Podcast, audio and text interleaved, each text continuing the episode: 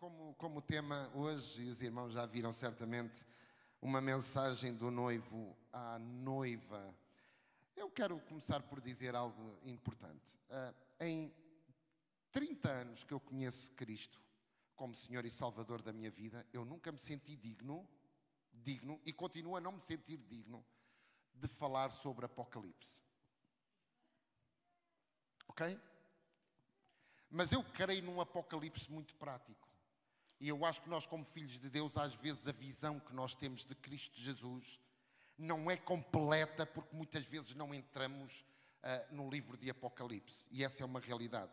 E eu até consigo entender, porque o mesmo acontecia comigo, porque Apocalipse quase sempre tem que ser entendido como uma simbologia e muitas vezes tentando entender o livro de Apocalipse, se entra em caminhos às vezes um pouco estranhos que não edifica a nossa vida e a nossa caminhada. Mas eu creio que nós muitas vezes não temos a melhor forma de observar Cristo como Senhor, como Salvador, mas acima de tudo como vitorioso em todas as áreas de, da, nossa vida.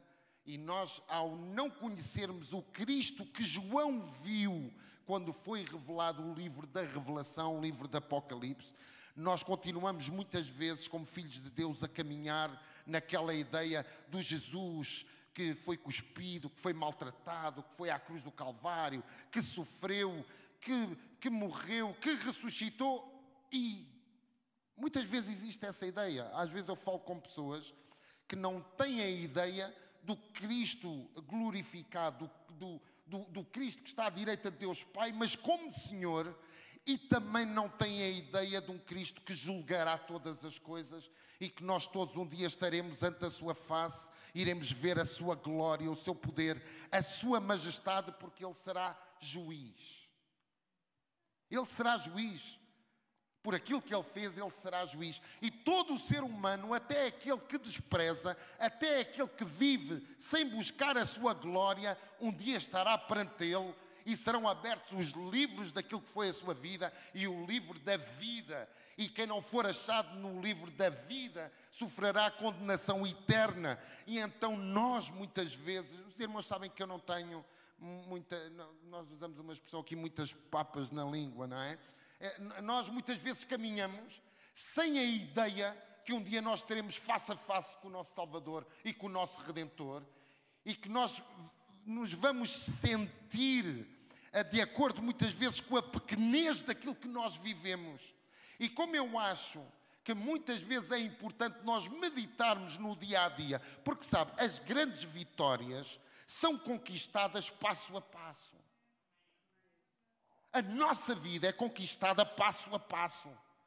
Ninguém chega ao topo de uma caminhada sem sair muitas vezes do, do, do, do momento zero do primeiro passo, do segundo passo, do terceiro passo. E às vezes nós queremos uma caminhada super vencedora, super de sucesso, mas falta-nos muitas vezes bases muito sólidas, muito firmes, que nós necessitamos de aprender e de pôr em prática para que tudo aquilo que Cristo conquistou na cruz do Calvário, que é direito nosso, mas que por alguma maneira muitas vezes pela nossa falta de entrega, a nossa falta de adoração, a nossa falta de consagração e de o vermos como Ele realmente é, nós não vivemos no melhor de Deus para nós. E muitas vezes nós nos esquecemos que nós, nós como corpo, nós como igreja, todos nós somos a sua noiva e Ele é o noivo. E nós muitas vezes não entendemos que, como igreja, há algo que Cristo pretende de nós, que nos é preparar para um futuro, para estar com Ele para toda a eternidade. E sabe o que é que é interessante?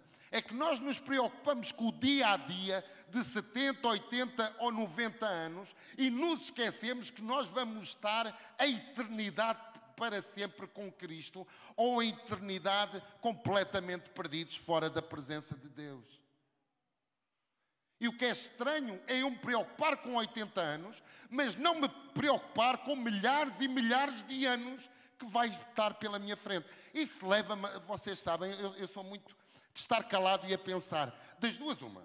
Ou nós não acreditamos na eternidade, porque há quem não acredite, Há pessoas que estão na casa de Deus, estão sentadas e não acreditam na eternidade.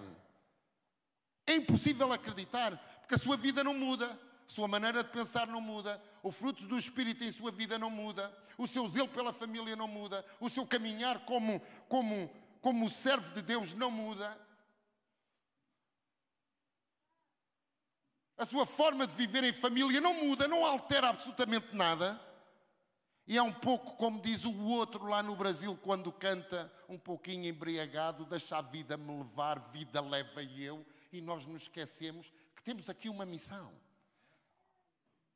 E quem brinca com a sua salvação é tolo. Eu sei que há, há ministrações difíceis de ministrar. Eu pessoalmente sou daqueles de, da bênção, da unção, da vitória, porque eu creio que Deus é um Pai de amor, que nos pega pela mão, que caminha conosco e nos quer dar o melhor desta vida. Mas a essência do melhor desta vida é a minha vida nas suas mãos. E sabe uma coisa que me dá a entender? Se nós, se o nosso, o nosso nome está escrito no livro da vida, verdadeiramente nós temos que viver na vida e com vida. Porque parece que isto é tudo muito simples. É, é, nós, nós estamos num tempo onde nós vimos as coisas a acontecer. E se nós observarmos para o livro do Apocalipse, nós vemos que há trombetas, que eu creio que há trombetas que já começaram a soar.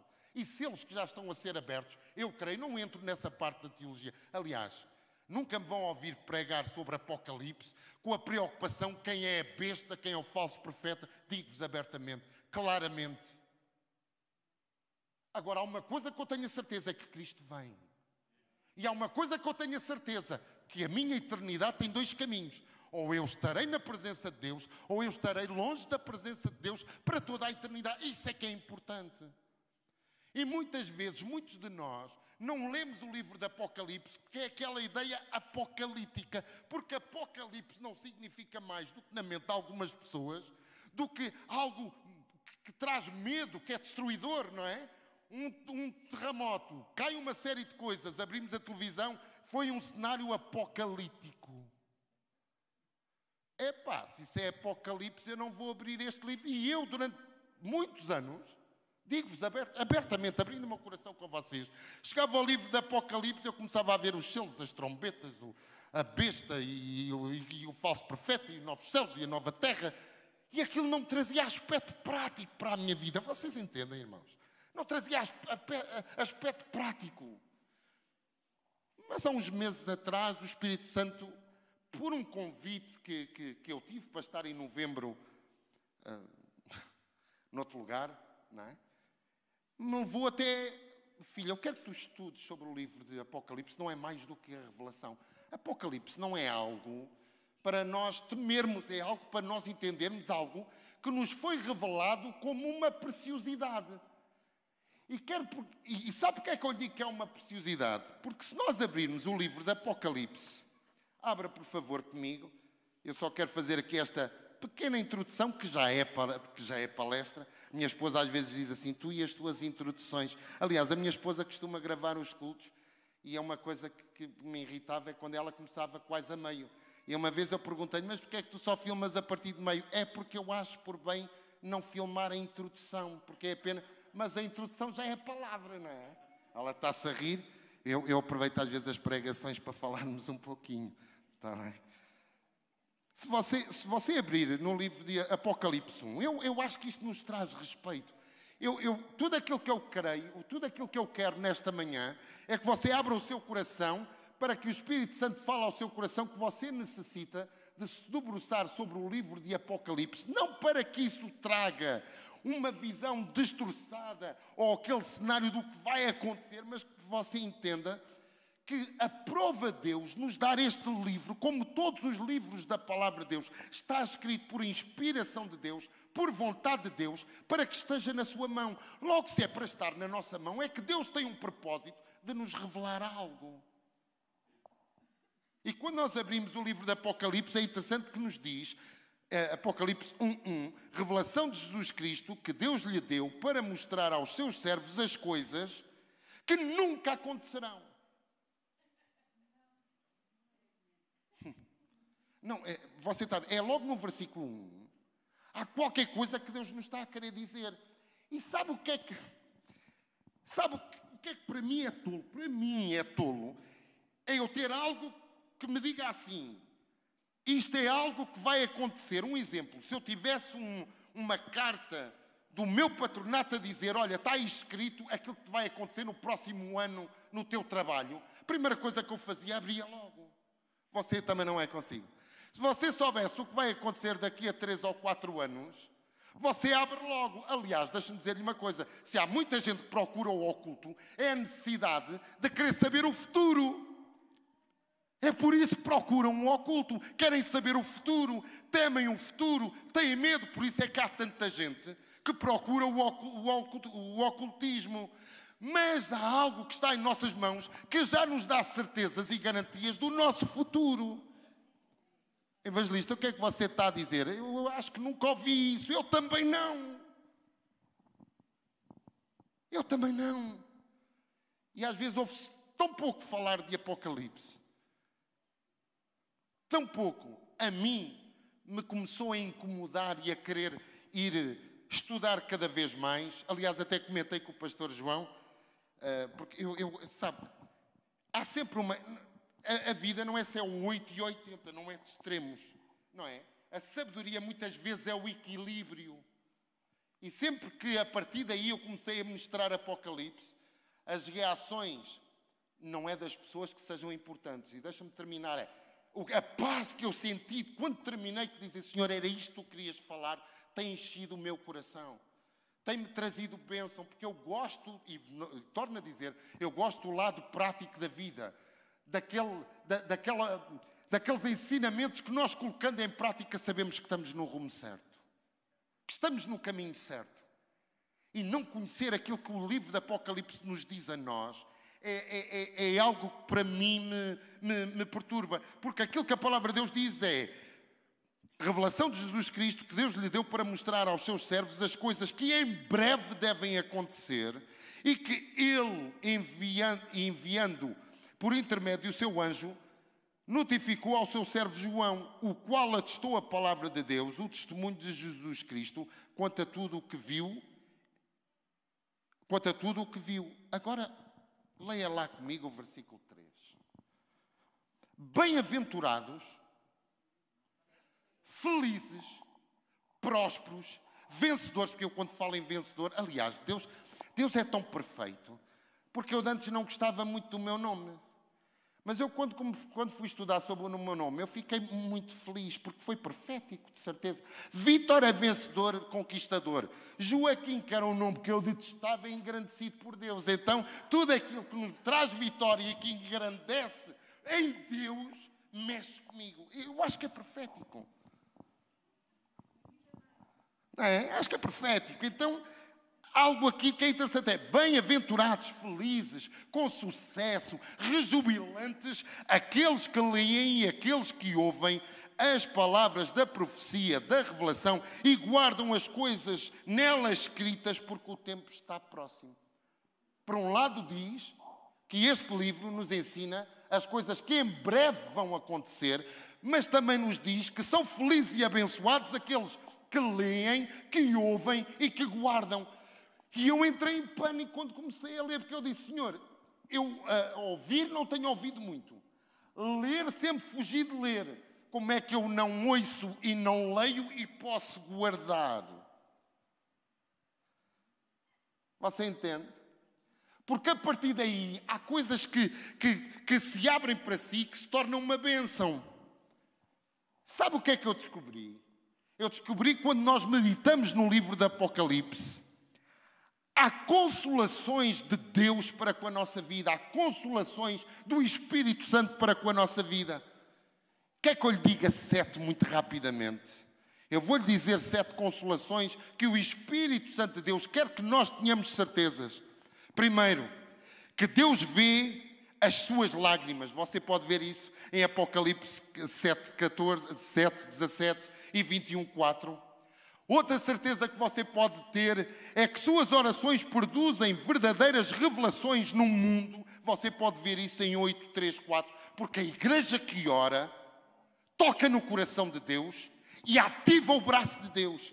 Você vê isso no Apocalipse. Evangelista, você o que está a dizer até agora pode não fazer muito sentido. Mas você, quando lê Apocalipse, você entende o poder da oração dos santos. Você entende o poder da oração dos mártires. E sabe uma coisa que dizia Apocalipse? Que quanto mais a igreja ora a Deus, mais aproxima o tempo do fim. Sabe porquê? Porque Deus é um Deus de justiça e Deus aplica juízo.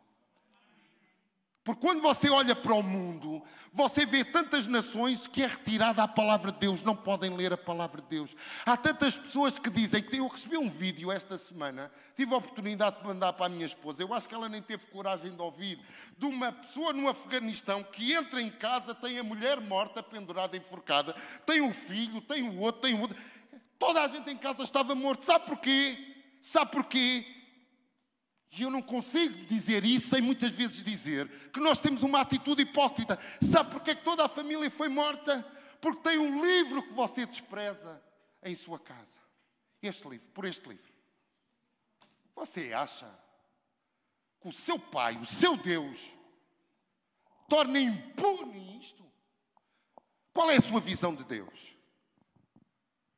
A Babilônia está-se a levantar está a edificar o sistema do mundo, o sistema dos poderosos, homens poderosos que mandam em todo o mundo. Hoje, há determinadas coisas que você escreve na internet que é banido da internet se você mostrar a sua fé. Você acha que isto é feito por quê? Quando você observa a Babilónia, o que é a queda da Babilónia? É a queda do poder humano, é a queda do poder financeiro, é a queda daqueles que acharam que as pessoas são como escravos. Ouça, a Babilónia é a queda do poder humano, daqueles que trataram pessoas como se fossem escravos.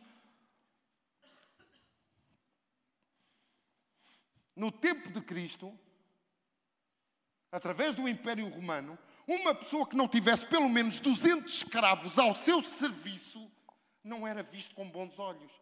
Mas hoje ainda é pior. Hoje o mundo não se contenta, os poderosos não se contentam com 200 ou 300 escravos. Quanto mais o ser humano se tornar escravo, melhor. E talvez agora você comece a entender o que pode significar o coronavírus. Porque se você me vai perguntar a mim se eu acho que o coronavírus é do inferno, eu não lhe vou responder, apenas digo que olhe para a palavra de Deus, medite na palavra de Deus e o Espírito Santo fale ao seu coração. Porque depois também há o perigo de nós espiritualizarmos tudo e mais alguma coisa. Há uma coisa que é, é uma coisa que é interessante. Este vírus vem mexer com toda, com, com, com tudo. Com, as, com, a, com, as, com os fundamentos de família, com os fundamentos empresariais, com os fundamentos de tudo. Absolutamente tudo. E sabe uma coisa? Muitos de nós, como filhos de Deus, achamos que Deus está no seu trono de braços cruzados a dizer assim: vamos ver o que é que isto dá. E se você pensa assim, como eu sei que muita gente pensa, eu não critico, eu amo o corpo de Cristo, eu amo o corpo de Cristo pelo qual o meu Cristo morreu. Mas é que eu acho que nós às vezes brincamos, às vezes não nos aprofundamos, às vezes não meditamos na palavra de Deus e não entendemos muitas vezes os tempos.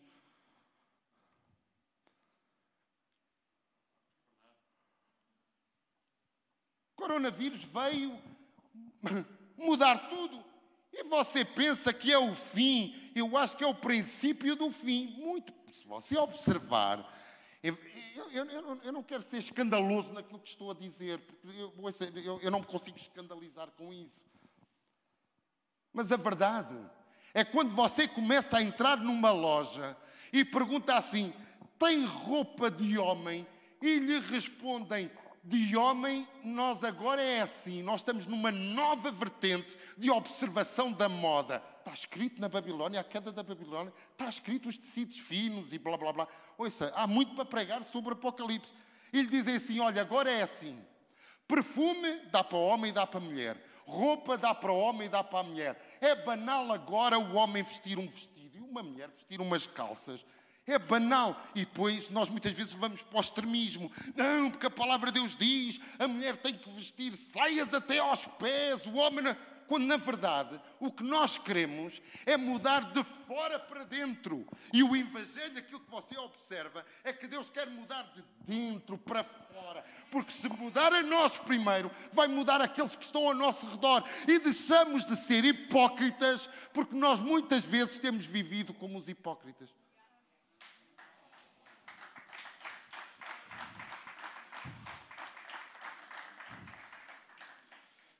E eu já lhe digo porquê. Porque em Apocalipse eu vejo uma carta de uma igreja que Jesus revela, envia uma carta através de João a uma igreja que, sem se aperceber, estava a viver hipocritamente. Nós já lá chegamos. Eu ainda tenho 24 minutos, eu olho muito para o relógio. A Cristina é uma benção, mas mandou uma mensagem para quebrar aqui um bocadinho o gelo, que vocês estão muito sérios. Eu fico, preocupado. Mandou uma mensagem com a, a grelha. E eu disse, oh glória a Deus, 50 minutos. Fiquei contente. Porque às vezes nós vamos pregar a determinados lugares onde temos 20 minutos, porque o que menos interessa é a palavra. 50 minutos eu senti-me honrado. E ela disse, tem 50 minutos, mas não é como da última vez. Então eu disse, não, fico descansado, desta vez não é 50 minutos, é 49 minutos. Mas não é que eu estou a ver ali 24. Quebrar o gelo, vamos continuar. Você vê através de, de, de Apocalipse que a sua morte é preciosa aos olhos de Deus. A morte de todos aqueles que morreram, até aqueles que, que morreram como mártires, e vá lá, Igreja de Cristo. Nós somos uns sortudos. Porque nós nunca fomos lançados a leões. Alguém aqui já foi lançado? Não, estou a falar de leões, leões. Não os outros leões. Né? Não é? Porque há cada um, não é? Há cada um.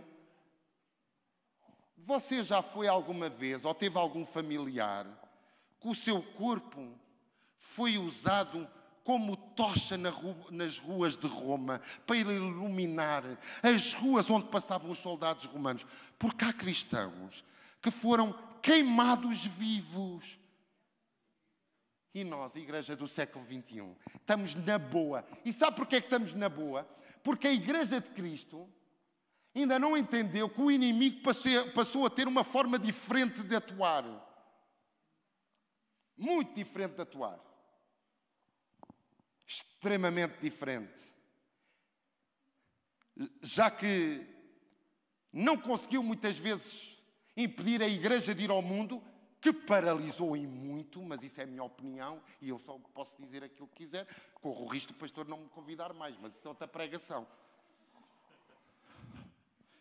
Isso é outra pregação. Mas quando muitas vezes os filhos de Deus, que o têm como Senhor e Salvador, querem estar de bem com Deus e com o mundo. Viver de forma a agradar a Deus e de forma a poder-se ajeitar no mundo. Aquele sambazinho de vida, entende?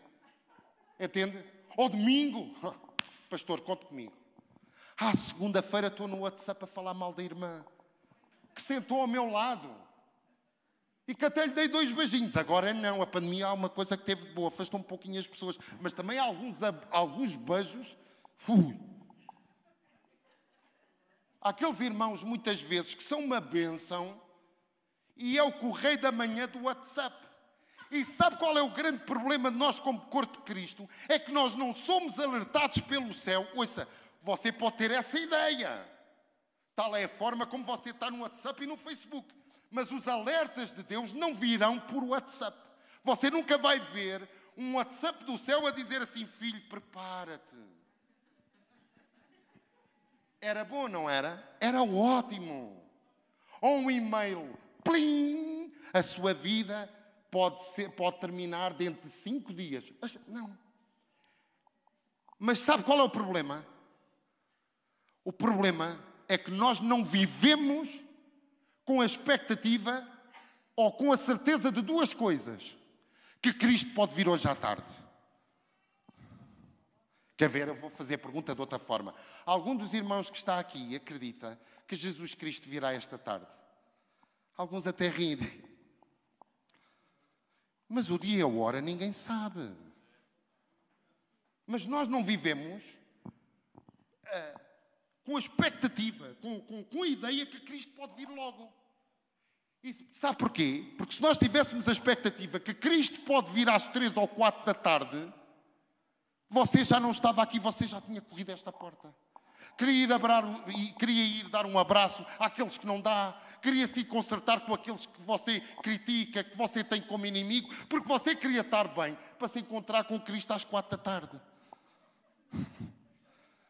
Ouça, eu e o pastor João ficávamos aqui de certeza. De resto, o dia toda a gente embora tentar resolver a sua vida para não perder a salvação. Mas no dia a dia, a evangelista, deixe lá estar isso. Estou mais preocupado com o que eu tenho de fazer, estou mais preocupado com o meu trabalho, Estou mais preocupado com a casa que estou a acabar de construir no Brasil. Estou mais preocupado com ser promovido no meu local de trabalho. Estou mais preocupado em agendar aqui uns lobbies que vou chegar à minha empresa e de um momento para o outro, em dois meses, estou promovido. Mas está promovido em oração? Não, estou promovido que eu passei a ser um manipulador da opinião da minha empresa.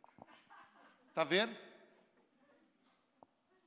Eu sou um manipulador da opinião. Ouça, sabe onde é que eu aprendi isso, evangelista? Não quando eu fui administrador do meu prédio. Explique lá isso. Ouça, lá como administrador do prédio, o pessoal lá do prédio só fazia aquilo que eu queria, porque quem mandava era eu.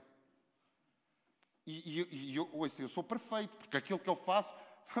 Vá lá à minha casa, vá ver os vizinhos, têm todos medo de mim. Não fazem nada no prédio sem mim. Porquê? Porque nós gostamos de dominar. Mas na vinda de Cristo você não domina nada. Está a ver porque é que nós às vezes estamos sentados e é interessante que nós muitas vezes estamos a ouvir a palavra de Deus durante uma hora e meia, dói as costas, dói uh, as, as, as pernas, dói os braços, dói o traseiro. Mas há pessoas que conseguem estar num cinema a ver um filme de influência maligna. E eu não estou a, a, a, não estou a espiritualizar tudo. Estou a dizer que tudo aquilo que o inimigo quer fazer é que você desfoca a fé daquilo que é importante, desfoca a sua vida daquilo que é importante. E sabe o que é que é mais importante para a nossa vida? Ei, o noivo chegará. Sim, evangelista, eu já ouço isso há 80 anos. Pois, mas pode vir esta tarde. E onde é que estão as pessoas que vocês amam? E onde é que estão os filhos? Onde é que estão os amigos? E que influência é que você foi? Eu não consigo ser uma influência se Cristo não é uma influência em mim. Se eu não tenho vida, como é que vou dar vida? Porque ninguém dá o que não tem. Que este irmão maravilhoso, se me disser a mim, dá-me 5 mil euros, eu vou dizer, não tenho. Então não posso dar aquilo que não tenho. Você entende? Nós às vezes procuramos entender determinadas coisas no nosso exterior que nos leva a tentar mudar por aquilo que é influência exterior e, e, e você não vê isso na palavra de Deus. Deus deseja transformar o nosso coração. Deus deseja transformar a nossa mente. Deus deseja transformar as nossas vontades. Deus deseja abençoar o nosso corpo. Deus deseja edificar o nosso espírito para depois você ser algo que nós também muitas vezes nos esquecemos. Sabe, muitas vezes nós dizemos assim: nós, como filhos de Deus, somos sal e luz. Verdade ou mentira? Eu amo isso. Mas ultimamente o Espírito Santo falou algo ao meu coração que a mim me, me, me desafiou. É ser o bom perfume de Cristo.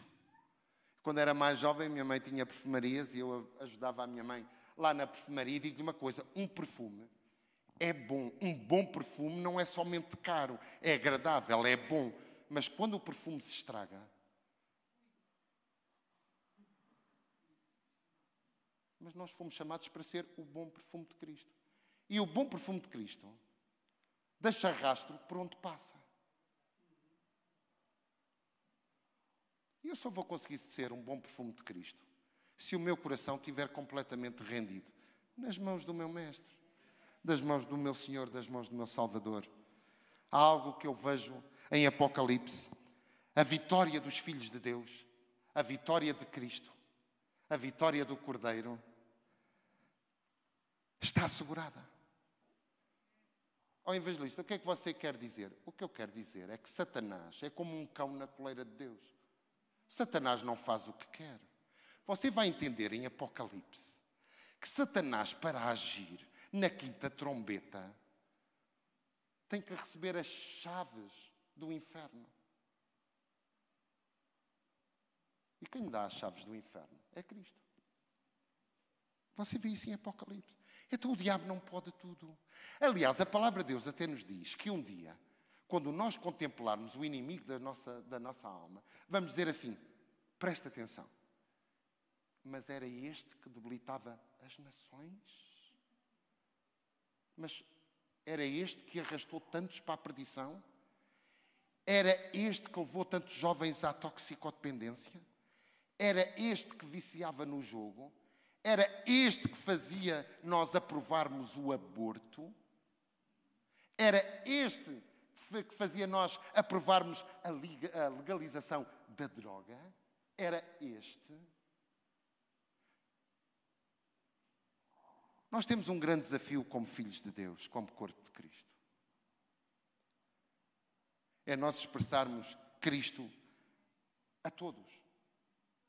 A todos. Porque a, a, boca de Cristo somos nós. As mãos de Cristo somos nós. Os pés de Cristo somos nós. Sem Ele nada somos. Mas sabe o que é que eu acho interessante? É que Deus podia ter dado aos milhares de milhões de anjos o poder de comunicar o Evangelho. Os anjos adoram a Deus na sua glória e contemplam os homens feitos à imagem e semelhança de Deus, perdidos naquilo que eles acham e querem, em não em fazer aquilo que traz glória ao seu Senhor. Porque os anjos clamam: Santo, Santo, Santo é o Senhor dos exércitos. E nós, criados à imagem e semelhança de Deus, não estamos aí nem para aquele que é santo, pior. Não estamos aí nem para ser santo, pior. Não estamos aí para reinar com Ele, pior. Não estamos aí, nem aí para passar uma eternidade diante dele. Mas pior ainda, é como noiva, nós não nos adornamos. E todos nós, eu acho que todos nós já casamos e quem ainda não casou pode pedir oração ao pastor João, que ele para orar por casamentos é uma bênção. A noiva deseja estar bonita para o seu noivo. Qual é a mulher que não gosta de estar bonita? Nós, homens, sabemos. O dinheiro que às vezes é gasto no cabeleireiro para as senhoras, nós sabemos como é importante. Escusa de estar a rir, também há homens que são descalabro. A noiva deve-se ataviar para o seu noivo. Quando nós casamos, o dia do nosso casamento foi um dia de alegria. Quer ver o semblante de alguns irmãos? Quando o irmão lá estava à espera no altar pela sua noiva e ela fez o favor de demorar uma hora e meia até chegar, você estava mesmo irritado. Dois pensamentos: será que ela vem? Segundo pensamento, porque é que está atrasada? Mas quando a noiva aparece com o pai e entra e o noivo vê o que é que. Ah, eu até esperava 10 horas, se fosse necessário. Como a minha noiva vem bonita. A primeira coisa que o noivo faz é olhar para a noiva e diz: Que cabelo lindo, que olhos tão bonitos, que rímel tão bonito. Ah, teve mais não sei quanto tempo, como hoje vem mais magra, quando o noivo vê tudo de bom da noiva. Verdade ou mentira? É que o nosso noivo vê, vê tudo do melhor para nós. Agora a noiva muitos de nós, trazendo isso para a realidade natural, como noiva de Cristo, nós estamos com o cabelo todo desgadelhado. Parece que acordamos e, na verdade, alguns ainda nem acordaram. Você entende? Eu não estou a criticar nada. Se alguém que quer ver um corpo de Cristo, uma igreja vitoriosa, rompendo nas nações e pondo Satanás debaixo dos seus pés, sou eu. Não tenha a menor dúvida filhos de Deus a sofrer, filhos de Deus com familiares na toxicodependência, na droga. É porque a igreja, nós, não é, repare, não é a igreja, eu e nós como corpo, nós saqueamos o inimigo, nós saqueamos o inferno. Quando os discípulos chegaram junto de Jesus e disseram: Senhor, nós expulsámos demónios, foi uma algazarra, não sei o quê. Jesus disse só uma palavra que nós muitas vezes não entendemos: Eu vi Satanás cair do céu. Vocês estão admirados por expulsarem os agentes? Eu vi Satanás cair do céu. Lucifer caiu do céu. E nós vivemos amedrontados com aquilo que o inimigo pode fazer, mas muitas vezes em nossa vida não é o inimigo. Ainda há pouco o pastor João disse algo que eu estava a meditar e lhe dou toda a razão. Às vezes nós temos a tendência, é tudo os outros, é tudo.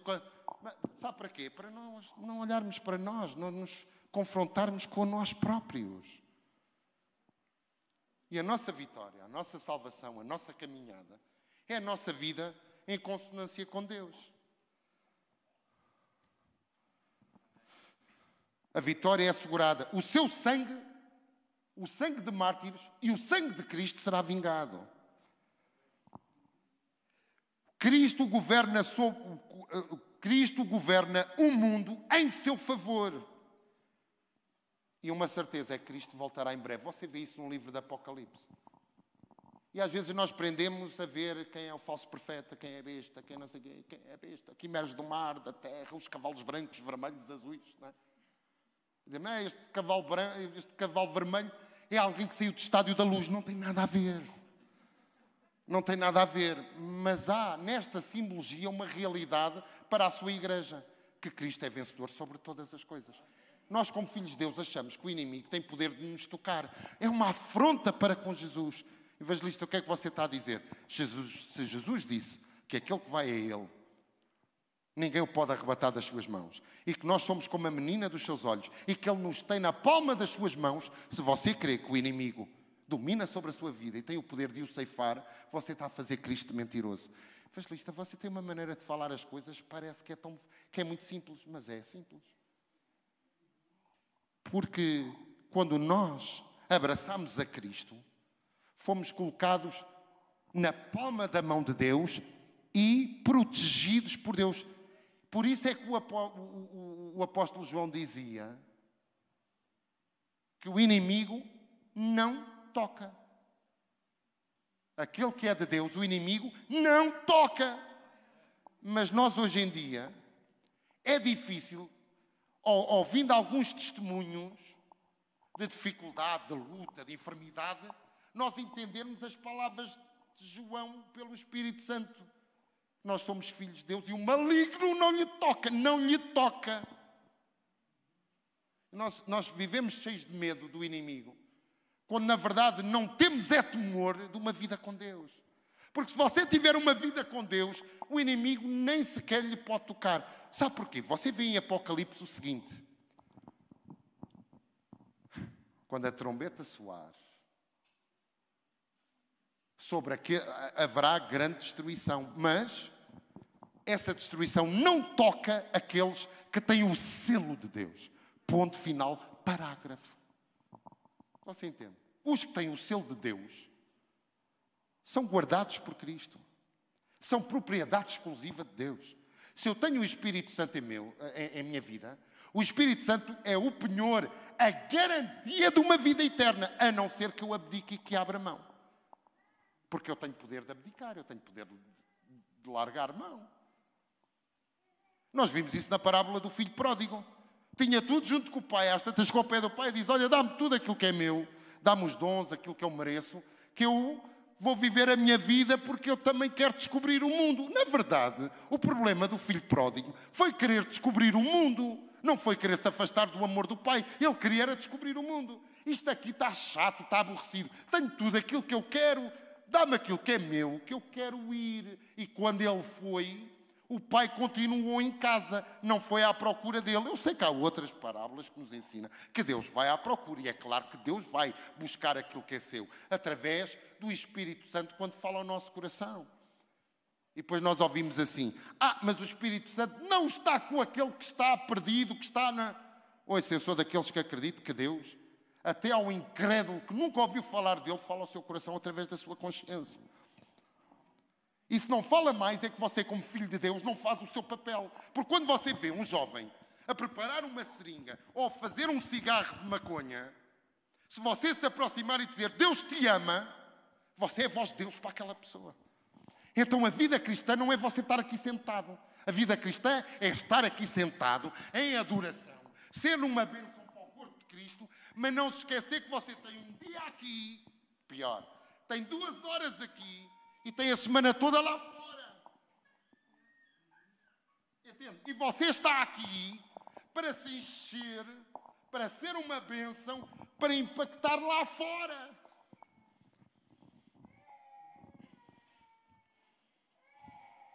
Não posso, não posso terminar nos últimos cinco minutos sem falar aquilo que eu disse que ia falar. Porque eu sou daqueles que prefiro que Deus dirija ao meu coração do que trazer para aqui. Eu, eu uso, trago o esboço no iPad e depois chego aqui e não leio nada. É uma coisa que irrita a minha esposa, isso. Se irrita de uma maneira, mas é verdade. A mim antes irritava, mas agora já não quer saber. O desafio à igreja de Éfeso nos revela duas coisas. Que o juízo de Deus começa pela sua igreja. Nós estamos muitas vezes preocupados com o falso profeta, com a besta, com o julgamento, com a queda da Babilónia. Mas depois de, de, de Deus revelar a João a grandeza de Cristo, fala às igrejas aquilo que a igreja necessitava de mudar.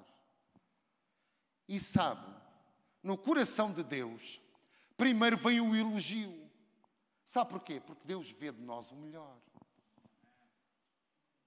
Eu vou repetir: Deus vê de nós o melhor. O seu irmão pode não ver o melhor. O seu marido pode não ver o melhor. A sua esposa pode não ver o melhor. Deus vê de si o melhor. Mas ao ver o melhor, também lhe aponta uma direção daquilo que você precisa de mudar. Vê como as cartas começam a ter outra percepção quando você entende. Esta igreja era uma igreja muito zelosa. A igreja de Éfaso era uma igreja muito zelosa. E agora, pasme-se, esta igreja de Éfaso tinha sido edificada pelo apóstolo Paulo, consolidada por Timóteo e pastoreada por João. Você quer mais homens de Deus, firmes na graça do que, do que estes três? E eles lideraram a igreja de Éfaso. E a igreja de Éfaso era uma igreja que cumpria a palavra de Deus, observava a palavra de Deus. A palavra de Deus era muito importante. Eles não aceitaram o ensino daqueles que diziam que o cristão convinha experimentar o melhor de Deus e o melhor do mundo. Que não tem sentido para um cristão ir a, a, a, a sacerdotisas prostitutas para que soubesse o valor do pecado, para que a graça pudesse ser maior. Eles julgaram os falsos profetas, eles julgavam aqueles que, se dizendo cristãos, através do inimigo traziam o veneno em forma de arroz de marisco.